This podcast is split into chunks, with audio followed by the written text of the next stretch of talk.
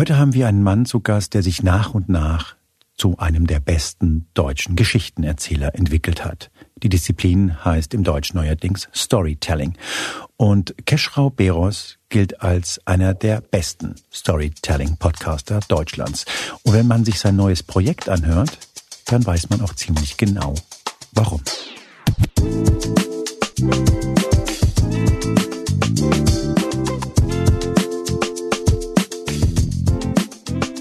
Hier ist Moreno Plus 1, der Gesprächspodcast der Spiegel. Mein Name ist Juan Moreno und das ist mein aufrichtiger Versuch, keinen Laber-Podcast zu machen.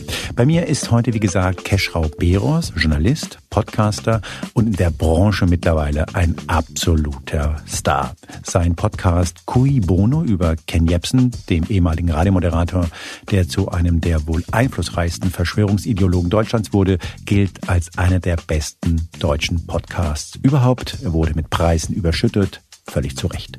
Das aktuelle Projekt von Keschrau Beros finde ich persönlich allerdings noch besser.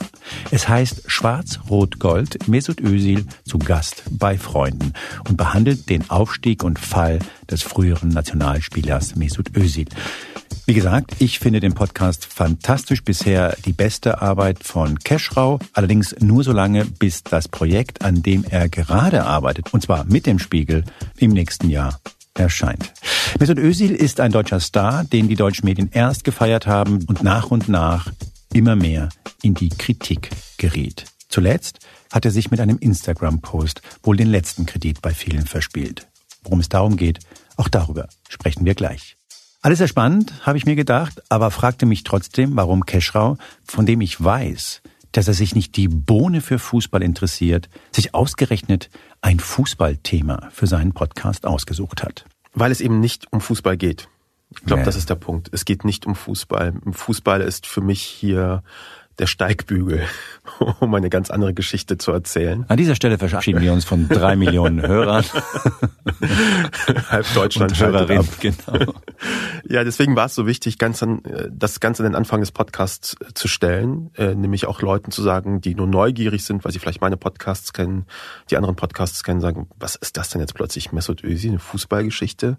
Was gibt's da zu erzählen? Und ich wollte von Anfang an klar machen, ja, es ist klar auch eine Fußballgeschichte, es ist eine Geschichte aus dem dem Fußball. Aber es geht um viel mehr. Es geht um Gesellschaft, es geht um Deutschland, äh, es geht um uns schlussendlich. Mhm. Darum geht es am Ende äh, bei all diesen Podcasts. Und deswegen habe ich das ganz vorne auch so prominent platziert. Mhm. Also man muss ehrlicherweise sagen, wenn man den Podcast hört, hat man jetzt nicht den Eindruck, dass du jetzt wahnsinnig inkompetent bist. Also ich habe mal ein bisschen über, über Fußball geschrieben und hatte in keiner Weise das Gefühl, dass da man sich total fremdschämen muss, weil er ignorant über Fußball spricht. Im Gegenteil, ich finde, du hast in einigen Stellen tatsächlich, wenn du Özil als Fußballer kurz beschreibst, tatsächlich auch für jemanden, der ihn jetzt nicht so präsent hat, ihn gut eingefangen. Kannst du vielleicht dazu was sagen, was man vielleicht, was du gelernt hast vom Fußballer Özil, was auf den Menschen Özil schließen lässt? Ja. Also erst einmal die Kompetenz, die da rüberkommt, die äh, wenige Kompetenz, die ich da habe, Fußballkompetenz, die kommt auch von unserem Autoren Karim Khattab, den möchte ich gerne einmal shoutouten, weil er musste sehr viel mit mir aushalten. Und wer war nochmal wo, wann hat er wie gewechselt und warum? Was ist überhaupt ein Wechsel? Wie funktioniert das? Also all das hat äh, Karim mir gelehrt. Die Abseitsregel verstehe ich immer noch nicht, aber das ist auch, spielt auch keine Rolle. Aber es ist eine gute Frage, was lernt man daraus? Es gibt eine Situation, die immer wieder von Leuten uns erzählt worden ist, von seinem Klassenlehrer, von, haben wir auch von ehemaligen Trainern gehört oder Kolleginnen, äh, ähm, auf dem Feld, die gesagt haben, äh, Mesut Özil ist jemand, der den Ball abgibt das ist auch etwas, was Leute auch früh bei ihm gesehen haben, auch in seiner Jugend schon beim Fußball, dass er kurz vorm Tor stand und anstatt den Tor selber zu schießen, immer abgegeben hat. Genau, querlegt. Das ist total ungewöhnlich, ne, bei Jugendlichen. Ja, das ist ungewöhnlich, weil er natürlich dann an das Team denkt, weil er vielleicht das Feld sieht und sagt, das ist vielleicht, der hat vielleicht doch eine bessere Chance gerade zu treffen, schieß mal nicht selber. Also das Ego an der Stelle irgendwie ablegt und sagt, ich leg lieber, ich bereite lieber ein Tor vor, als die selber zu schießen. Dafür ist er auch bekannt so als ein, ein sehr guter Torvorleger Torvorleger. Cristiano Ronaldo ist jetzt meine geringe Kompetenz, aber mit ein paar Sachen weiß ich. Äh, Cristiano Ronaldo hat sich auch sehr äh, betrauert, als er gegangen ist bei äh, von Real Madrid zu, zu Arsenal, weil er ihm gesagt hat, äh, ich verliere gerade meinen besten Torvorleger. So. Mhm. Und das, das haben Leute auch schon in seiner Jugend gesehen. Das fand ich ganz beeindruckend. Mhm. Du hast gesagt, es ist keine Geschichte über Fußball. Mhm. Trotzdem hast du dir Ösil ausgesucht. Was sollte man für alle, die uns jetzt hören und keine Fußballexperten, Expertinnen sind, was sollte man über Özils Karriere wissen? Man muss vielleicht wissen, wie gut er wirklich gewesen ist. Ich hatte ja auch Mesut Özil im Blick, weil ich wusste, wer das ist. Ich habe die Geschichte damals mitbekommen und dachte, okay, gut, ein Nationalspieler und das ist jetzt diese ganze Geschichte jetzt, nachdem ich das recherchiert habe und mit Karim mir das irgendwie alles angeguckt habe, habe ich gesehen, okay, der war wirklich ein wahnsinnig guter Spieler einfach. Ein, ein, ein Riesentalent. Ich glaube, der beste Mittelfeldspieler, ähm, den, so hat man es mir zumindest ähm, gesagt. Ich kann diese Spieler nicht so gut analysieren. Und dass er eine wahnsinnig guter der Spielmacher beste, Der beste Mittelfeldspieler Deutschland, den Deutschland je hervorgebracht je hervorgebracht ja. hat. Ähm, okay, gibt es jetzt einige Leute, die das anders sehen? Es gibt viele bestimmt ja, ja. Deswegen will ich gar nicht in dieses Fahrtwasser, mm. weil Leute kommen dann Mario Basler schickt einen Leserbrief und sagt, das stimmt nicht.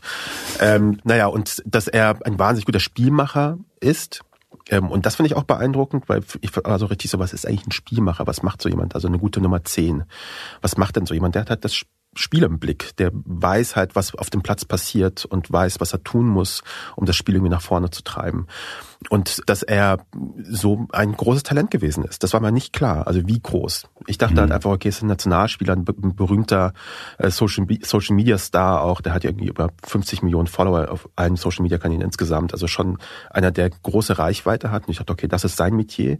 Aber er ist ja auch ein leiser Spieler gewesen der ist nie jemand gewesen, der so irgendwie Home Stories gemacht hat oder so. Der ist jetzt nicht jemand gewesen, der irgendwie tausende Interviews gegeben hat. Das ist einer, und so beginnt auch unsere erste Episode, der wollte einfach nur spielen. So heißt auch unsere erste Episode, der will einfach nur spielen. Weil sehr viele Leute neben dieser Torvorlage eben uns auch gesagt haben, also Mesut, das war einfach jemand, der wollte einfach nur spielen. Der, der hatte kein anderes Interesse an irgendwas anderem, Politik und was weiß ich was. Der wollte einfach nur Fußball spielen. Und ich glaube, so etwas Reines, also diese, diese Leidenschaft am Fußball, ich glaube, das ist das, was man wissen muss über Mesut Özil, wenn man mhm. da reingeht in so eine Geschichte. Vor allem, weil er relativ schnell in seiner Karriere in eine Situation kam, in dem es halt über Fußball und nur das Spielen hinaus ging. Mhm. Kannst du so einen Abriss kurz geben der großen Kontroversen, die Mesut Özil im Grunde mit dem Moment, in dem er sich entschied, für Deutschland zu spielen und nicht für die Türkei, wo seine Eltern herkommen, er ist in NRW aufgewachsen. Kannst du kurz einen Abriss uns geben, damit wir ein Bild bekommen? Naja, ich glaube, es gibt ein paar Stationen, die wichtig sind. Zum einen, du hast gerade ganz richtig gesagt, irgendwann ähm, geht das über den Fußball hinaus. Ich glaube, das ist der Moment, an dem er tatsächlich als guter Spieler wahrgenommen worden ist, als jemand, der spielentscheidend auch ist, womit man sich auch rühmen kann. Darum geht's. Man sagen kann, okay, guck mal, das ist einer, ein wohlintegrierter Türke. Was er nicht ist. Er ist in Gelsenkirchen geboren. Er ist Deutscher, er ist in Deutschland geboren. Er ist deutscher Staatsbürger auch. Beziehungsweise hat die und mittlerweile, glaube ich, nur. Nur. Der hat die türkische Staatsbürgerschaft ja abgelegt und ist nur deutscher Staatsbürger. Das muss man zuallererst wissen, dass man jemanden hat, mit dem man sich rühmen kann. Was macht man mit so jemandem? Den gibt man Preise. Und die hat er auch bekommen. Äh, also neben den Fußballpreisen, so als guter Fußballspieler, klar, das glaube ich fachlich ist das, glaube ich, unbestritten, hat er zum Beispiel auch einen Bambi bekommen für Integration. Vielleicht erinnerst du dich noch? Den ersten Bambi für Integration. Den ersten Bambi für Integration. Das muss man sich auch einmal auf der Zunge zergehen lassen. Es gab einen Preis dafür, dass sich jemand gut integriert hat äh, in diese Gesellschaft. Und zwar ähm, den ersten Preis für einen Deutschen der es bekommen hat. So muss man muss man erstmal genießen, so diese diese Geschichte. Den hat er bekommen und man sieht da auch schon, dass er sich da in dieser Rolle unwohl fühlt. Nicht weil er nicht dran glaubt, äh, weil er es nicht gut findet, sondern weil er ist wirklich jemand, der einfach nur spielen wollte. Und jetzt ist er plötzlich in dieser Rolle des Integrationsmaskottchens. Der ist so jemand, der irgendwie vorne als Posterboy irgendwie dasteht und sagt, guck mal, so funktioniert auch Deutschland. Das ist auch Deutschland. Wir erinnern uns, deswegen heißt der Podcast auch zu Gast bei Freunden auch, wir erinnern uns an die WM, wo äh, Özil noch nicht mitgespielt hat, an das Sommermärchen und so.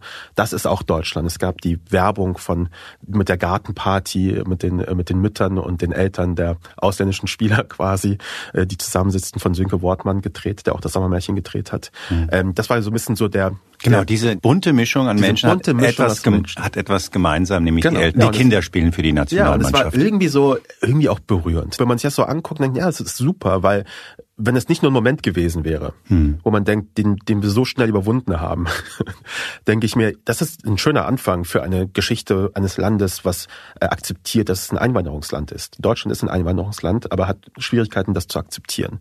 Und damals wirkte es so, ja, nehmen wir hin, weil die Einwanderer, die hier kommen, die machen auch gute Sachen. Daumen hoch und man kann sie feiern. Äh, die sind, äh, spielen tolle hm. WMs und machen uns zu Weltmeistern und so weiter. Deswegen das Integrationsmaskottchen. Und dann passierte, ich spule jetzt quasi, quasi vor, da passierte quasi der tiefe, tiefe Fall, als Mesut Özil eben sich hat fotografieren lassen in London mit dem türkischen Präsidenten Erdogan. War in einem Hotel in London, irgendeine Veranstaltung war das.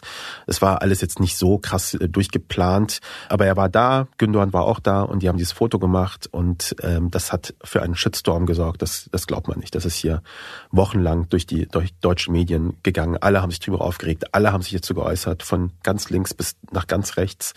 Ich sag auch mal, war ganz überrascht, zum Beispiel Alice Weidel war damals auch schon aktiv, hat auch schon gesagt, ähm, Mesut Özil ist ein Zeichen für Gescheit scheiterte Integration. Mhm. Also plötzlich war er die gegenteilige Figur äh, von dem, was er vorher gewesen ist. Und alles, was er da gemacht hat, ist ein Foto zu machen mit Erdogan. Das ist die Bandbreite, die äh, um die es geht. Mhm, genau. Und ich finde schön in dem Podcast und ich habe das in der Anmoderation äh, gesagt, dass ich ehrlich finde, es ist ein bester Podcast, weil er weit über den Sport hinausgeht.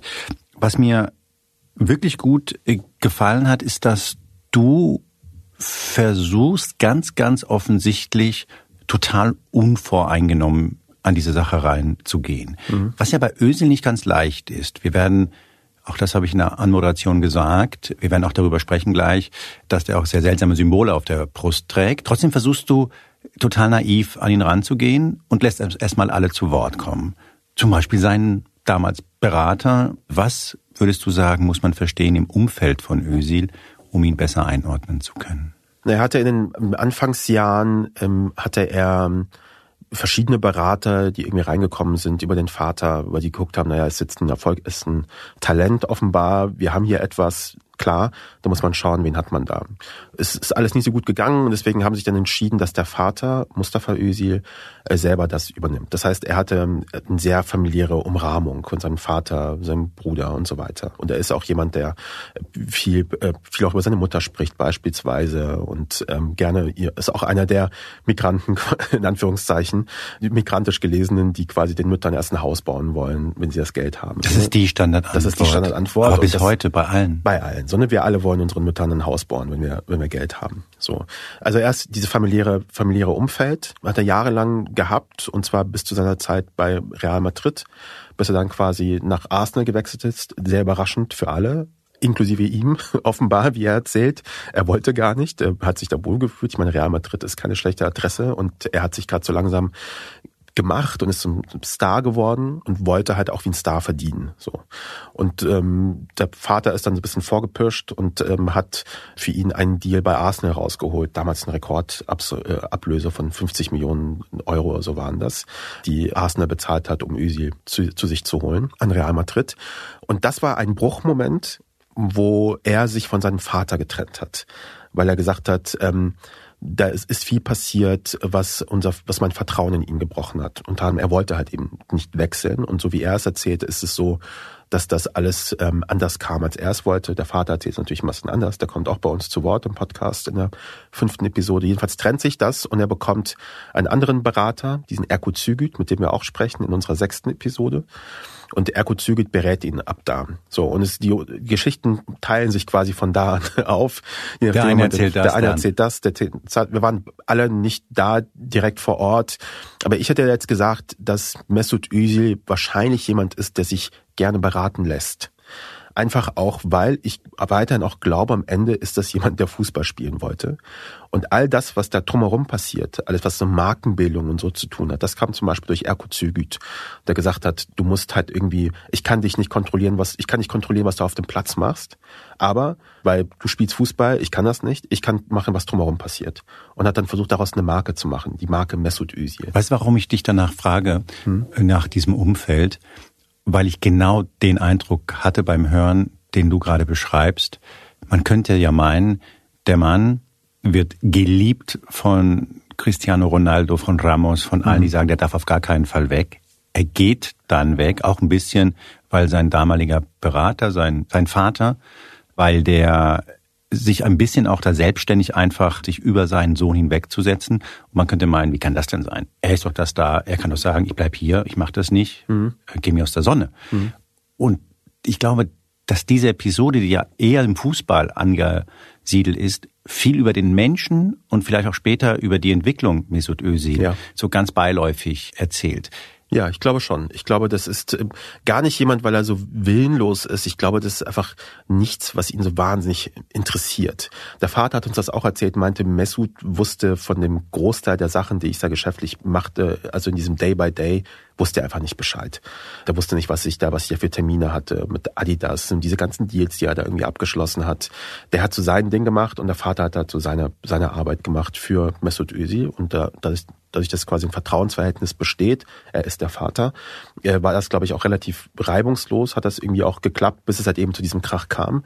Und ich glaube, genau so jemand ist Mesut Özil. Ich glaube, das ist jemand, der sich beraten lässt, der, glaube ich, auch dankbar ist dafür, dass da jemand da ist, der diesen ganzen Zirkus ein bisschen steuert um ihn herum. Ich glaube, er ist so der Letzte, der das irgendwie versteht, was da genau, was da genau passiert.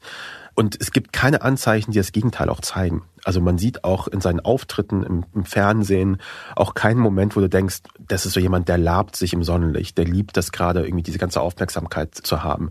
Ich glaube, das ist wirklich einfach nicht sein Ding. Der wäre lieber beim Zahnarzt. Er wäre lieber wo, beim Zahnarzt und äh, ist lieber im Fitnessstudio, was er jetzt gerade ja auch ist. Also wenn du sein Instagram anguckst, der ist 90 Prozent der Zeit zeigt er irgendwelche Bilder im Fitnessstudio und 10 Prozent sind so Gebetsbilder, äh, wo er irgendwie mhm. ähm, zu Gott betet. So, das, das ist alles, was er, was er gerade macht. Und ich finde es interessant, weil du etablierst, dass das jemand ist, der ein wenig angeweht wird von den Ereignissen, auch ein bisschen wie so ein Blatt im Wind sich immer so ein bisschen anpasst, weil er im Grunde nur Fußball spielen mhm. will. Und dann wirken da aber sehr, sehr starke Kräfte auf ihn, mhm. die qua seiner Biografie.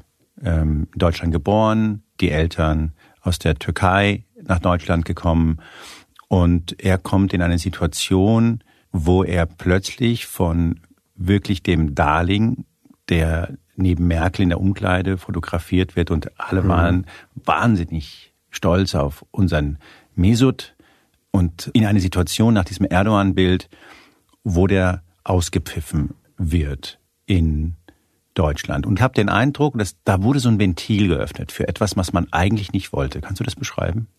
Ja, ich glaube, diese ganze Geschichte um dieses, um diese Fotografie mit, mit Erdogan, die übrigens Üsi selber nicht geteilt hat, das hat nur der Präsident selbst gemacht auf seinen Social Media Kanälen, war am Ende für viele ein Vorwand, um länger gehegte Ressentiments rauszulassen. Ich glaube, so ein Typ, der ziemlich makellos und fehlerlos an die Spitze des deutschen Fußballs sich kickt, zum Integrationsmaskottchen wird. Ich glaube, die Gefahr mit, ähm, mit zunehmender Zeit, äh, wo, wo nichts daneben geht, steigt, dass Leute einfach darauf warten, dass man einen Fehltritt sich leistet, ein Fehlpass. Weil man dann eben sagen kann, ah, guck, wir wussten es schon immer, das ist so einer. Also Leute sehen sich dann irgendwie bestätigt in ihrer ursprünglichen Annahme von. Ich würde sogar deutlicher machen, das deuten ja auch deine, deine Umfragen da an. Da gibt Leute, die gesagt haben, das sind keine richtigen Deutschen. Die sollten genau. nicht, die, die strengen sich natürlich nicht so an, ja. weil die sind eigentlich Türken. Genau. Oder Polen oder. Ja. Genau. Ja, zu sagen, hey, du bist nicht deutsch. Und jetzt das beweist es noch einmal. Und ich glaube, das war halt eine massive Zurückweisung, also die so massiv auch deswegen gewesen ist, weil er sie vorher noch nicht erlebt hat er hat sich vorher halt eben nichts ankreiden lassen. Der war halt einfach so ein ruhiger Spieler. Ich glaube, ein anderer Spieler, der ein bisschen lauter wäre, der sich politisch hier und da auch geäußert hätte, hätte vorher schon vielleicht so ein bisschen dieses, dieses Windchen spüren können. Ich glaube, die Verletzung kam auch daher, dass das so aus dem Nichts und auf einmal kam. Dieser Schwall an Hass und Ablehnung ihm gegenüber. Vor allem, weil du wunderbar ausarbeitest, wie der beim Spiel Deutschland gegen die Türkei, mhm. bei dem die Deutschen 3-0 gewinnen, mhm. er ein Tor schießt und dann war halt die Hölle los bei vielen Deutschtürken, mhm. die ihn einfach als Verräter mhm. Beschimpft haben. Das heißt, der Mann, der ganz offensichtlich von seinen Türken beschimpft wird, weil ja. er sich für Deutschland entscheidet, mhm. wird dann später von den Deutschen beschimpft, weil er sich neben Erdogan hat fotografieren lassen. Ja, und wir beschreiben ja auch so ein bisschen auch in der Zeit dieses Spiel Deutschland-Türkei, das wir gerade ja wieder äh, erlebt haben hier in Berlin kürzlich. Ich glaube, das ist eine ganz schöne, ganz schöne Szene, die beschreibt, wie so jemand so auf zwei unterschiedlichen Stühlen sitzt und von beiden aber weggeschoben wird. der kann auf keinem so richtig sitzen, der steht da irgendwie in der Mitte rum und schaut sich so ein bisschen irritiert um und sagt, ja, wo, wo, wo setze ich mich denn jetzt eigentlich hin? So, äh, da darf ich nicht hin und da darf ich nicht hin. Und man muss natürlich auch dieses Spiel damals auch betrachten in dieser gesellschaftlichen Situation, in der wir damals waren.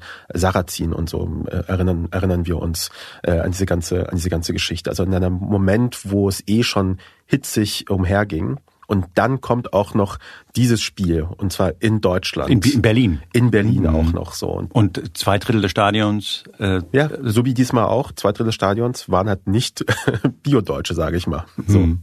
Und da kann man natürlich fragen, warum, warum ist das? Wir äh, erleben ja jetzt auch quasi völlig irre ähm, Debatten darüber, warum jetzt diesmal auch äh, so viele Türken im Stadion waren und nicht so viele Deutsche. Und denken, naja gut, also die Deutschen haben es auch nicht geschafft, so viele Fans zu mobilisieren. Das ist ja nicht deren Schuld, dass da nicht genug Leute da waren. Äh, das Bild wiederholt sich ja jetzt gerade gerade wieder. Ich habe auch so mhm. mit Spannung geguckt, wie ist das denn jetzt, weil Gündogan jetzt als Kapitän ist ja auch so ein bisschen so ein Kreis schließt sich für mich so als Podcastmacher, weil Gündogan war natürlich auch auf diesem Foto, aber er hat eine 180-Grad-Wende gemacht. Er hat sich sofort entschuldigt, hat sich den Fragen gestellt. Er hat quasi ein gutes Krisenmanagement damals betrieben nach diesem Erdogan-Foto und ist jetzt deutscher Kapitän. Hm.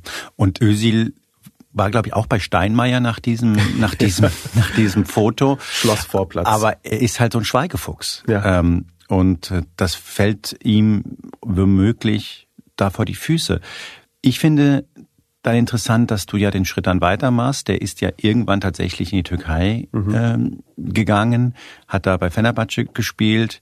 Das lief nicht so, obwohl er ganz am Anfang präsentiert wurde als jemand, der nach Hause kommt. Ich glaube, für ihn war es tatsächlich der letzte Ort, wo er jetzt so ein bisschen Ruhe vermutet hat wahrscheinlich. Und glaubt hat, okay, nach diesem ganzen Stress, nach dieser ganzen hektischen Zeit ist Türkei jetzt noch ein Ort, den ich noch nicht wirklich kenne, weil man muss noch sich daran erinnern, er ist in Deutschland geboren, er hat in der Türkei nie gelebt, er war dort nur zu Besuch immer wieder, aber er hat die Türkei hat er nicht als Land erlebt, wo er tatsächlich gelebt hat. Das heißt, es ist noch ein unbenutzter Ort. und er war nicht so oft im Urlaub, weil zu Hause einfach nicht so viel Geld war. Ne? Genau, es war nicht das so, dass der jedes Jahr da dreimal hingeflogen Richtig, ist. Ja. Genau. Das heißt, er kannte nur Deutschland so mhm. in, seiner, in seiner Jugend. Also er kannte Gelsenkirchen, sagt er, glaube ich, irgendwann. Ja. Genau, Gelsenkirchen. Das ist ganz, ganz süß, wie er beschreibt, wenn er, sobald er in Essen war, sich das angefühlt hat, wie als wäre er in New York oder so. Weil er kannte halt nur Gelsenkirchen. So, und dann kommt er jetzt dahin zurück, in Anführungszeichen. Es wird wie eine Heimkehr gefeiert. Die wird, wird auch entsprechend so quasi angenommen. Da macht er diese Pressekonferenz, da wird er auch gefragt, so wirst du jemals wieder nach äh, für die in, die in die Bundesliga, möchtest du jemals für die DFB spielen? Hat er gesagt, nein. Ausrufezeichen. Das war quasi für ihn auch schon so letzte Station. Jetzt bin ich, jetzt bin ich hier. Und ähm, die Türken, ich, wir waren ja in der Türkei. Wir haben ähm, viele Leute da getroffen und gesprochen. Es gibt zwei Haltungen dazu. Die eine ist, viele haben sich gefreut, dass ein Weltfußballer in die Türkei kommt und in der Türkei Fußball spielt, weil sich viel erhofft haben davon. Das erlebt man auch oft dort, selbst wenn man mit Ultras spricht, mit ähm, grauen Wölfen, über die reden wir jetzt auch gleich, mhm. die gesagt haben, ich verstehe, warum Mesut Özil sich damals für Deutschland entschieden hat, weil das wird ein Karrieremove gewesen sein. Weil in der türkischen Nationalmannschaft wäre er nicht Weltmeister geworden. Und ich glaube, selbst ich als Nicht-Fußballkenner hätte gesagt, das stimmt wahrscheinlich. Mhm. Wenn er bei der in der Türkei gespielt hätte, wäre er kein Weltmeister geworden. Das heißt, eine gute Entscheidung Entscheidung dahingehend, sagen auch viele, sagt er auch selbst ja auch, meinte, klar, das ist natürlich eine gute Entscheidung dann für, für die Karriere auch. Na, es gibt auch andere Spieler, Halil Altintop zum Beispiel, Bayern-Spieler, hat in der Türkei äh, gespielt und wurde natürlich, obwohl ich ihn für einen fantastischen Fußballer halte, ja. war nicht mal in der Nähe einer Weltmeisterschaft. Nee, genau. Und das ist natürlich, das hat er richtig gesehen. Und das sehen auch die Fans oder die Türken auch, die sagen, klar, das ist, ähm, verstehe ich, dass er das karrieremäßig dort entschieden hat, aber gleichzeitig, wenn man mit den Nationalisten beispielsweise spricht, wie den Grauen Wölfen, mit denen wir auch gesprochen haben, die sagen gleichzeitig, ein Nationalist hätte niemals sich für die deutsche Nationalmannschaft entschieden und schon gar nicht für die deutsche Staatsbürgerschaft. Die verzeihen ihm das nicht. Und gleichzeitig, wenn du einen nationalistischen Fußballfan aber fragst, sagt er, ich freue mich aber auch, dass Özil hier ist, äh, weil es ist ein Weltfußballer, er kann, kann, kann sein, dass er irgendwie Türkei so ein bisschen nach vorne bringt. Ist dann nicht so geworden. Relativ schnell hat sich das herausgestellt, dass das nicht so funktioniert. Ja, er war 32, lief sportlich nicht lief mehr sportlich so. nicht mehr so. Kein Stammplatz. Ich glaube, der braucht halt auch, ne, nochmal, ich bin kein Fußball kenne, aber ich glaube, der braucht halt ein entsprechendes Team für die Art und Weise, wie er spielt. Und das hat einfach nicht, nicht funktioniert in der Türkei. Also relativ schnell hat sich jetzt herausgestellt, dass er auch von Fenerbahce dann auch gegangen ist und dann in die andere türkische, äh, türkische Mannschaft. Da hat er es auch nicht, nicht lange ausgehalten.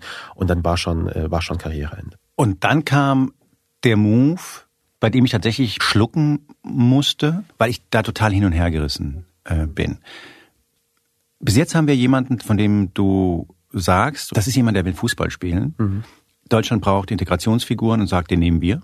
Mhm. Den nehmen wir jetzt. Das ist unser Mann. Liebe Migrantis, schaut her. So geht's. Ja. Wer sich anstrengt, wer so ist, äh, wie wir uns das vorstellen, ist ein Vorbild.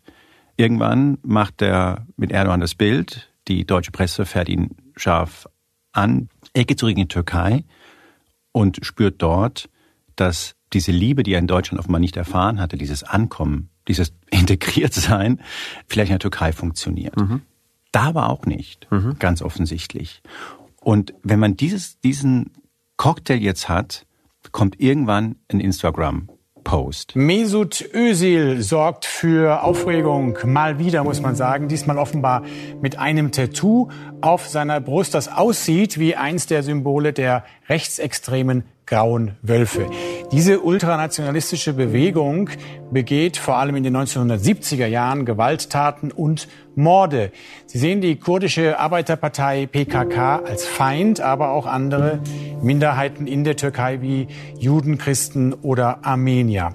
Der ehemalige deutsche Nationalspieler irritiert immer wieder mit politischen Statements. Jetzt also wieder. Auch wieder, Mesut Özil selbst hat nicht gepostet, aber der Fitnesstrainer von Mesut Özil hat ein Bild gepostet, wo sie beide so ein bisschen ihre Bauchmuskeln präsentieren. Sieht auch gut aus, muss man, äh, muss man sagen. Die Arbeit hat sich auf jeden Fall gelohnt. Aber was man bei Mesut Özil noch sieht, ähm, auf der Brust ist nämlich ein Tattoo, was wir bislang noch nicht kannten, nämlich das der grauen Wölfe. Das hat für große Aufregung gesorgt. Die grauen Wölfe sind eine rechtsradikale nationalistische Vereinigung in der Türkei, die aber auch in Deutschland aktiv ist. Es gibt über, glaube ich, 12.000 graue Wölfe äh, in Deutschland, auch von, vom Verfassungsschutz auch ähm, verfolgt. Und dieses Tattoo hat natürlich dann für den nächsten, für den nächsten Shitstorm gesorgt. Ich glaube, eine Interviewpartnerin hat es ganz gut beschrieben, äh, beziehungsweise das ist auch so eine Haltung von wir in Deutschland. Er hat es gut geschrieben, meinte, äh, Mesut Özil läuft mit einem dauerhaft ausgestreckten Mittelfinger quasi durch die Welt. Und dieser Mittelfinger haben viele in Deutschland als ein Mittelfinger nach Deutschland gelesen. So gesagt mhm. haben, naja, okay, das ist jetzt nochmal noch ein finales Zeichen dafür, dass er endgültig den Verstand verloren hat. Ja.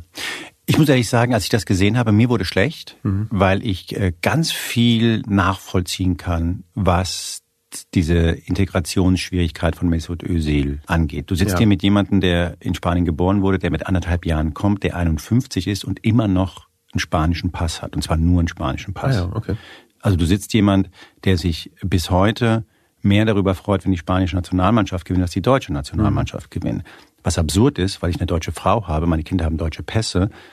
Die deutsche Sprache ist, ist die, die deutsche Sprache ist die, die ich liebe. Die deutsche Welt ist die, die ich verstehe. Ja. Und trotzdem ist es von klein auf, aufgrund von ganz vielen Gründen, die ich sehr lang und genau erklären kann und die auch nachvollziehbar sind, wirklich schwierig geworden. Ja. In dem Moment, in dem ich aber ein Tattoo mit den grauen Wölfen auf meine Brust tätowiere und du sagst es ja im, im Interview, die Grauen Wölfe, rechtsradikal, rechtsextrem. Das ist eine ganz weite Front, mhm. die teilweise zum, fast zum Islamismus irgendwie tendiert. Ja. Es gibt auch einfach in Anführungszeichen moderateren Nationalismus. Äh, du kannst dich mit dem Kurden unterhalten, was er von denen hält. Das mhm. sind einfach politische Ansichten, die ich für vordemokratisch halte. Und da endet bei mir so ein bisschen das Verständnis und der Glaube, okay, der Junge will nur spielen. Ja. Und was war dein, dein Ansatz da? Also der Ansatz ist, so wie du es auch am Anfang beschrieben hast, so ein bisschen neugierig weiterhin und sagen, okay, wir hören erst mal zu, was da genau mhm. vorgefallen ist. Ich glaube, die Aufregung ist leicht äh, zu erzählen. Also erstmal neugierig sein, sagen, okay, was sehen wir da eigentlich genau? Und die Wahrheit ist, dass wir über Mesut Özil und die grauen Wölfe nur dieses Tattoo haben. So. Natürlich ein Bekenntnis, kann man glaube ich so sagen. Und es ist ja, auch kein kleines Bekenntnis. Mhm. Es ist nicht so ein kleines Tattoo auf dem Arm, es ist ein riesiges Tattoo auf der Brust. Also viel größer kannst du sowas eigentlich nicht auf, auf deinem Körper irgendwie haben. Das heißt, es ist schon ein sehr klares, sehr deutliches Zeichen. Und das muss man kritisieren. Also auf jeden Fall. Das ist für mich ich übe da gerne so dieses selbst ähm, diesen Vergleich mit den Corona, Anti-Corona-Maßnahmen, Demonstrationen. Vielleicht erinnerst du dich mhm. äh, da noch. Da sind durchaus, würde ich sagen, Demokraten mit Rechtsradikalen gelaufen. Wenn du Demokraten gefragt hast, warum läufst du hier mit denen mit, sagen die, na ja, ähm, für dieselbe Sache. Aber äh, ich glaube nicht daran. Ich bin kein Rassist ähm, und kein Rechtsradikaler. Aber es geht ja hier um was ganz anderes. So und denken, na ja, du kannst nicht auf einer Demonstration mitlaufen, wenn du links, rechts solche Leute siehst. Dann musst du dich von distanzieren. Das heißt, selbst wenn wir davon ausgehen, im nicht Worst-Case-Szenario, dass Mesut Özil einfach nur so ein moderater Nationalist ist oder dass er einfach nur sagen möchte, ich liebe die Türkei und dass er naiv ist und das, das macht, selbst dann muss man ihn kritisieren dafür, dass er dieses Tattoo hat, weil du dir sagst, du äh, reißt dich ein quasi mit Leuten, die, wie du gerade gesagt hast, durchaus vordemokratische Ansichten haben, die durchaus gewalttätig auch sind. Ähm ich fand das fantastisch. Du hast einen, und das fand ich brillant geschnitten, weil du, Entschuldige, dass ich unterbreche, ja, aber ja man hört jemanden, einen Aktivisten der Grauen Wölfe, und ich glaube, es sagt alles über eine politische Vereinigung, ja. wenn du ihn nach seiner Vereinigung, nach seiner Gruppe fragst und die erste Antwort ist, wir verprügeln niemand, wir bringen niemanden ja. um. Ich glaube, das sagt relativ viel ja. über, über die, ja. die Gruppe, mit der wir es da ja, zu tun haben. Ja, wir haben das genau. Es war ein grauer Wolf, der auch Ultra ist, der, also das ist einer der verständnisvollen gegenüber Ösi, der sagt so, auf der einen Seite verstehe ich, dass er für Deutschland mhm. war, da gespielt hat, karrieremäßig, auf der anderen Seite ist er kein Nationalist und er hat ihn ausgelacht, als er dieses Tattoo gesehen hat, meinte er. Meinte, das ist nicht glaubwürdig. Das ist sowas, so jemand ist kein Nationalist. Also wenn ein Nationalist uns sagt, wir nehmen Mesut Özil nicht als ein Symbol, als, also einer der bekanntesten besten Fußballspieler der Welt. Ihn, wir wollen ihn gar nicht haben als Grauen Wolf. Mhm weil äh, das ist nicht glaubwürdig, weil Nationalist würde nicht so sein, wie er das gewesen ist all die Jahre. Also und Deutschland, für Deutschland spielen. Und für Deutschland ja. spielen und mhm. so weiter. Also er hat die ausgelacht, das fand ich schon sehr bezeichnend. Mhm. Und klar, ich hoffe, das kommt bei den Leuten auch an. Wir haben das quasi unkommentiert stehen gelassen, weil wir dachten, das ist ja, ent, äh, also entblößt sich ja schon selbst. Ne? Also mhm. Also wenn jemand da ist und sagt, wir sind nicht gewalttätig, dann denkst du, also wenn du das erklären musst, wenn du das dazu sagen musst. Genau. Der hat auch, äh, der hat auch diese Szene haben wir dann, das ist jetzt quasi behind the scenes, die haben wir nicht reingenommen, aber der hat auch, wir waren in so einem Clubrestaurant von Fenerbahce mit ihm dort in Istanbul. Und er hat, um das, um diesen Punkt klar zu machen, hat er einen kurdischen Kellner zu sich gezogen, meinte hier, guck, wir sind Freunde. Und der hat einfach so ein bisschen so oh ohne oh groß was zu sagen, hat er, ja, wir sind hier, also also jemanden, der ihn gerade bedient, rangenommen, guck mal, wir wir verstehen uns doch auch. Das ist ja. ein gutes Zeichen doch dafür. Ja. Man, das ist schon nicht so, nicht so wahnsinnig, nicht so wahnsinnig glaubwürdig, was er da, was er da erzählt, dahin, mhm. dahingehend. Er weiß ganz genau, was da, was, was die grauen Wölfe sind. Bei Mesut, um nochmal kurz bei Mesut zu bleiben, äh, bei Özil zu bleiben, ich glaube, dass er genau, nur dieses Tattoo erstmal gemacht hat. Wir haben keine Statements von ihm sonst dazu. Mhm. Ich weiß gar nicht politisch, wo steht er eigentlich genau, sagt er nichts zu. Für mich ist das so ein bisschen, wenn ich so, wir versuchen nicht zu psychologisieren in dem Podcast, das ist ganz wichtig. Also ich streiche da immer Sachen raus, wenn es darum geht, irgendwie irgendwelche Beziehungen zu psychologisieren und zu sagen, das ist das und das, das spielt alles keine Rolle, das ist auch unseriös, wir können das gar nicht sagen. Ich weiß es einfach wirklich nicht. Also mhm. deswegen, das ist unser erster Angang, zu sagen, wir erzählen einfach, was ist und dann sollte ich die Leute selber irgendwie die, ihre Gedanken dazu, dazu machen. Aber wenn ich das so äußern würde, so außerhalb dieses Podcasts quasi auf dieser, in unserem Paratext, in dem wir uns mhm. jetzt gerade befinden, in diesem, in diesem Interview, da kommt der alte Literaturwissenschaftler durch. Ähm, Sehr schönes Wort. Du bist der diesem, Erste in dem Podcast, der Paratext sagt. in diesem Paratext oder in diesem Epitext könnte man natürlich sagen, okay, das ist irgendwie jemand, der von beiden Stühlen weggeschoben wird der rennt und ein bisschen umherhört und sagt, wo gehe ich denn jetzt hin? So, also ich kann mich nirgendwo hinsetzen und sieht da zwei offene Arme. Und das ist Präsident, Präsident Erdogan. Das ist der Einzige, der sich mit Mesut Özil quasi immer solidarisiert hat. Ist auch wirklich so. Ne? Also selbst damals, als dieses Foto rauskam, war der Präsident bei Erdogan, hat damals auch schon in einer Ansprache von Mesut Özil erzählt und sich auf seine Seite gestellt und meinte, was machen die da mit diesem naja, der Herz blutet. Der war Trauzeuge. Der war Trauzeuge. Erdogan war Trauzeuge. Erdogan war Trauzeuge, wie wir es jetzt verstanden haben, auch wirklich nur kurz und der Vater selbst, der wirklich kein Verständnis für Erdogan hat, also der mag ihn nicht, meinte auch, aber sorry, wenn du in Istanbul lebst, und der türkische Präsident möchte auf deiner Hochzeit, weil du so ein bekannter Fußballer bist, dann kommt der türkische Präsident auf deine Hochzeit. Äh, nix geht in Istanbul ohne, ohne den türkischen Präsidenten. Ja, aber dann Türkei Spielen. Und dann Türkei Spielen. Das so. ist so eine, genau, das haben wir auch noch erzählt. Das ist alles, alles Also es ist ein wild. Song, der nationalistisch ist und den man jetzt unbedingt nicht bei einer ja ähm, und von einem grauen Wolf gesungen worden ist, ein genau, genau. auch einen bekannten grauen Wolf. Ja, da ja. kann man natürlich weiter gucken, ist das vielleicht die Verbindung gewesen, dass er mhm. quasi über diese Freundschaften mhm. auch quasi in Istanbul dann so langsam da rangekommen ist. Andererseits sind die grauen Wölfe auch nicht die besten Freunde von Erdogan. Sie haben gerade so eine so eine äh, so eine Zwangsehe, eine Zwangsbeziehung mhm. in der in der, in der, in der ja, Koalition. in der Regierung. Ne? Ja, ja, genau, die sind da in der, in der Regierung. Wir sagen ja auch gerade, dass die grauen Wölfe die aktuellen Steigbügelhalter von Erdogan wiederum sind. So, die sind auch sehr kritisch. Also der äh, Alpa, den wir da getroffen haben, das ist der graue Wolf von diesem Restaurant, der gesagt hat, die machen sind nicht gewalttätig. Der ist auch kein Erdogan-Fan. Also irgendwie ist das alles sehr wild und versuchen das alles zu erzählen einfach und zu sagen, das ist das Angebot, was wir haben von moderat bis extrem. Wo Mesut Özil steht, wissen wir nicht. Was man machen kann, ist ihn dafür kritisieren und sagen, das ist, ist keine gute Aktion. Weißt du, was ich mich gefragt habe? Ob man ihn so lesen könnte, dass man sagt, gut, es ist ein naiver Junge, jetzt ist er halt bei den grauen Wölfen, aber im Grunde ist er halt unpolitisch und ist einfach ein bisschen, hat jetzt die ganz tiefen Teller nicht erfunden mhm. und wir sind da nachsichtig. Und da bin ich wieder bei dem Punkt, würden wir so argumentieren mit der AfD? Wenn jemand bei der AfD ist, irgendein Ex-Fußballer, ein deutscher Ex-Fußballer, und wir würden sagen, der war immer unpolitisch, der hat sich so verhalten, der hat sich so verhalten und irgendwie hat er eine schwere Kindheit gehabt, er war im Osten, seinem Vater wurde arbeitslos, es ging immer schwierig, er kam nie im Westen an. Jetzt ist sein Karriereende, weil er sich mit irgendeinem Rechten hat fotografieren lassen und jetzt ist er bei der AfD. Und ich frage mich, ob wir dann auch dasselbe Verständnis ihm entgegenbringen würde. Und ich meine das wirklich ernst, ob man Mesut Özil aus dieser Verantwortung nehmen kann, weil ich glaube, dem Mann wurde sehr, sehr böse mitgespielt. Mhm. Der hat eine Rolle erfüllen müssen, müssen, die er nie wollte. Mhm. Der ist in der Türkei, ehrlich gesagt, auch von vielen extrem hart angegangen worden, als er nicht so geliefert hat, wie sie ja. ihn wollten. Und dann hieß es nämlich, du bist ein Deutscher.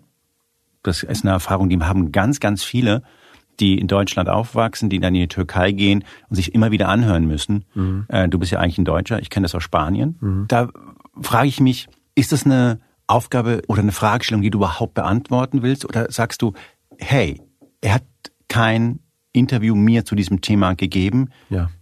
Schaut selbst, wie er damit umgeht. Was ist dein Angang da?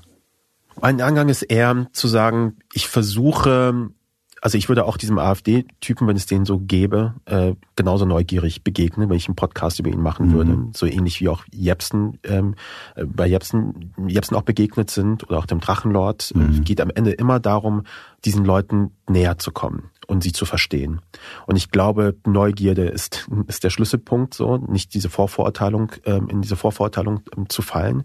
Ich glaube, das ist ganz wichtig, weil am Ende des Tages werde ich nie vollständig beantworten können, was hat mit Mesut Özil jetzt wirklich auf sich? Was ist da jetzt tatsächlich vorgefallen? Weil ich, er hat mit, mit mir nicht gesprochen. Es gibt sonst auch keine Interviews von ihm, wo er irgendwie mal richtig ausgepackt hat. Und mal Na, er kommt schon zu Wort. Du hast, du hast ein Interview ausgegraben von einem Kollegen von genau. Dave Frank Spiegel. Genau. Den das hast du schon aus ausgegraben. Frank Buschmann ist so ein Sportjournalist, der hat, als Mesut Özil ein Buch geschrieben hat, Die Magie des Spiels, ein Buch geschrieben. Also, hat, also wie halt Fußballer Bücher schreiben, keine Ahnung, mit, mit einem Co-Autoren zusammen. Und die haben statt das quasi das Buch einzulesen nochmal, haben die ein langes Interview geführt für die Hörbuchfassung. So. Und dieses Interview hat Frank Buschmann geführt. Das ist das einzige ausführliche Interview mit Mesut Özil. Wir sind ja sehr, also sehr privilegiert. Mein, mein Team und ich, wenn es bei diesem Podcast geht, bei Drachenlord und bei Jepsten, die haben haben alle wirklich jeden Tag gefühlt ein Video rausgehauen mit tausenden Stunden an Material, woraus man sich bedienen kann. Und Mesut Özil ist halt einfach wirklich so ein schweigsamer, nicht nur ein grauer, sondern auch ein äh, schweigsamer, schweigsamer Wuchs, äh, Fuchs, grauer Wolf und schweigsamer Fuchs. Der sagt einfach nichts. So. Und es gibt aber dieses eine wirklich lange Interview, wo er mal so ein bisschen auch aus der Haut fährt, wo man merkt, okay, da kommt auch ein bisschen Emotion auch durch. Und das ist die Stimme, die man da hört. Das ist eben kurz nach seiner äh, Buchveröffentlichung. Da gab es das Erdogan-Foto noch äh, noch nicht. So. Das ist das einzige Interview, was es äh, was es da gibt. Mit dem versuchen wir ihm so ein bisschen, ein bisschen näher zu kommen. Aber genau, so, man wird immer aber nur dieses Näherkommen irgendwie auch haben. Und ich glaube, was wir irgendwie auch schaffen wollen, ist so ein bisschen, glaube auch mit diesem AfD-Vergleich finde ich zum Beispiel ganz gut, weil ich mir denke, naja, es täte uns allen so ein bisschen gut, ein bisschen verständnisvoller, gütiger einander zu begegnen. So. Diese Schärfe rauszunehmen. Diese Schärfe rauszunehmen, einfach zu verstehen, was ist das eigentlich für ein Leben, was ist das für eine Biografie, die da irgendwie stattgefunden hat. Ohne jemanden aus der Verantwortung zu ziehen. Darum geht's nicht. Ich würde Mesut Özil niemals aus der Verantwortung ziehen für die Dinge, wo er tatsächlich Fehltritte geleistet hat. Aber ich würde auch sagen, lasst uns gucken, dass wir das nicht zu sehr individualisieren. Weil es geht auch um Gesellschaft. Es geht auch um gesellschaftliche Reaktion. Es geht auch, es gibt einen Grund, warum sich Leute nicht dazugehörig fühlen. Das ist nicht einfach nur ein individuelles Problem. Ich habe das schon hundertmal jetzt gebracht in, verschiedenen Interviews, aber dieses, für mich ist das diese Obdachlosengeschichte auch. Wenn du einen Obdachlosen in Deutschland siehst auf der Straße, kannst du sagen, der ist selber schuld an seinem Elend. Guck mal, so möchtest du nicht enden. Das andere, die andere Perspektive könnte sein, das ist jemand in einem Land, wo Obdachlosigkeit möglich ist. Warum ist es möglich, dass jemand auf der Straße lebt, egal was für ein Scheiß er in seinem Leben baut? Ist das ist das in Ordnung, dass er in klirrender Kälte da irgendwie im Winter auf der Straße leben muss? Brauchen, warum brauchen wir Kältebusse? So. Das sind alles dann gesellschaftliche Fragen und ich wünsche mir, dass wir uns quasi in dieser Mitte irgendwie begegnen von persönlicher Verantwortung, aber auch so ein bisschen sehen, wo spielen wir da irgendwie auch eine Rolle? Da geht genau meine nächste Frage hin, weil man hört dieses Ding sich an und man ist relativ schnell weg von Özil, was interessant ist, ja. sondern fragt sich tatsächlich, okay, was haben wir denn dazu beigetragen? Unabhängig davon, das haben wir, glaube ich, jetzt klar gemacht, dass wir es tendenziell nicht so gut finden, mhm. dass er sich dieses riesen Tattoo auf die Brust hat tätowieren ja. lassen. Aber was ist etwas, was wir daraus lernen und mitnehmen können im Sinne von die Situation, die Özil jetzt on Steroids, also gewissermaßen extrem erlebt hat, mhm erleben ja in etwas abgewandelter und abgemilderter Form ja ganz, ganz viele, die hier aufwachsen. Ja. In Berlin-Kreuzberg am Kotti, in mhm. Stuttgart, in Frankfurt. Dass die zwischen den Stühlen sind und zwar schon wie ihre Eltern, teilweise wie ihre Großeltern. Hast du für dich da ein Gefühl entwickeln können? Ja, auf jeden Fall. Ähm, weil es, genau das ist ein wichtiger Punkt, nämlich, dass wir sagen mal zu Gast bei Freunden vorne, Mesut Özil zu Gast bei Freunden, aber es geht halt eben nicht nur um Mesut Özil, sondern es geht auch um Leute wie mich, so, vielleicht Leute auch, Leute wie dich. Ganz sicher, ja. Es geht um äh, Karim, um unseren Autoren, dem widmen wir eine ganze Episode, Spoiler Alert, äh, die siebte Episode, da geht es genau um diese Perspektive, aber ich finde die ganz wichtig, nämlich zu sagen, was sehen migrantisch gelesene Menschen, wenn sie so eine Geschichte sehen? Das ist ein Superstar, ein Multimillionär, ein Weltmeister. Und selbst der erlebt, muss das erleben. Er hat wahnsinnig viel quasi, kann man jetzt mal so äh, FDP-Sprache bemühen, so geleistet für dieses Land, so. Und äh, hat, ist dafür auch gefeiert worden. Und selbst er fühlt sich nicht mehr dazugehörig. Und er sieht sich gezwungen, quasi in eine Welt zu gehen, die er gar nicht kennt und die er noch nie kannte, nämlich in die Türkei. Das ist nie seine Heimat gewesen, so. Und da er fühlt sich irgendwie gezwungen, dahin zu, dahin zu gehen und nie wieder nach Deutschland zurückzukommen was passiert da? Was macht das mit jungen Leuten, die das sehen, die vielleicht auch eine ähnliche Geschichte haben und sagen, weißt du was, ich werde nie fertig integriert sein. Und das ist auch ein Punkt, den wir in dem Podcast machen. Das ist für mich ein Learning, was ich auch für mich mitgenommen habe, was wir auch zweimal wiederholen in dem Podcast Nämlich zu sagen, dass Integration einfach äh, meines Erachtens einfach ein nie abgeschlossener Prozess ist. Äh, Integration klingt so abschließend. Du bist integriert worden, Glückwunsch, hier ist Ihre Urkunde, hier ist Ihr Bambi, äh, fertig. Aber ist es es nicht. Es ist immer nur eine Leihgabe. Du hast das Ding nur für so lange du auf Bewährung. Auch, auf Bewährung, solange du dich auch quasi entsprechend dieser Regeln verhältst. Und ich würde aber sagen, Integration heißt am Ende sollte es dieses das geben. Es ist eine Utopie, gibt es nicht, habe ich jetzt gelernt. Aber sollte sollte es das geben, heißt, hieße Integration, dass selbst wenn du einen Regelbruch vollbringst, dass du quasi nach den Regeln des Landes dafür bestraft wirst oder was auch immer, was passiert, aber du verlierst deine Zugehörigkeit, das Deutschsein dadurch nicht. Ja, ich glaube, es gibt schon. Wir hatten, ich hatte einen Lehrer, der hieß tatsächlich äh, Skritland. Mhm. Und Bio-Deutscher wird's nicht. Mhm. Und natürlich waren seine Eltern aus Osteuropa. Ja. Und auf den Gedanken, dass wenn Herr Skritland einen riesen Mist baut, dass man den zurückschiebt nach, weiß ich nicht, Polen, äh, Weißrussland, so, wäre man nicht gekommen. Ja. Und das gibt's aber heute tatsächlich. Ich glaube gerade, ich habe es glaube ich gestern nur so am Rande mitbekommen, gab schon wieder den Vorschlag, ob man nicht wieder Leute abschieben ja. kann. Und man fragt sich, Jungs, die sind in der dritten Generation krass, ja. hier. Und die Symbolik, die dadurch ausgestrahlt wird, ist, glaube ich, verheerend. So kritisch ich manchmal wirklich bin, auch mit äh, einigen Sachen, was in der Migranti-Welt passiert, ja. gerade so ihre Affinität. Du hast die Grauen Wölfe angesprochen und so, da gibt es Dinge, die man ganz, ganz offen benennen muss. Aber diesen Reflex aus höchster Position, dass man sagt, okay, du bist nie sicher hier. Ja. Wenn du wirklich Mist baust, dann fliegst du, wo immer das sein mag, wo du wahrscheinlich noch nie warst, die Sprache nicht sprichst und so weiter. Ja. ja. Und das immer noch dieses Damoklesschwert, verbock es nicht, sonst geht's irgendwohin, wo du sicherlich nicht zu Hause bist. Man verliert eigentlich nie den Status der Duldung. Also ist jetzt mal ein krasser, eine krasse Phase, äh, ein krasser Satz, aber ich habe zum Beispiel, ich war acht Jahre lang, glaube ich, geduldet. Das ist auch ein sehr, sehr deutsches, sehr deutsches Wort, dass man irgendwie ausgehalten wird. Man wird geduldet, dass du in diesem Land bist. Und irgendwann konnte ich halt diesen, den, den, den deutschen Pass quasi beantragen. Jetzt bin ich deutscher Staatsbürger. Ob ich wirklich sicher bin, keine Ahnung. Aber solche Geschichten eben lassen mich irgendwie so ein bisschen daran zweifeln. Und ich glaube, für die Fabrik einer Nation Emotion. Und ich meine damit so die Stofflichkeit, dieser Zusammenhalt, der irgendwie notwendig ist, dieses das Gefühl von, wir sind halt irgendwie auch ein Land. So, es klingt jetzt sehr patriotisch und sehr nationalistisch, aber ich finde, sowas gehört halt dazu, wenn man irgendwie ein, ein sicheres, friedliches Miteinander haben möchte.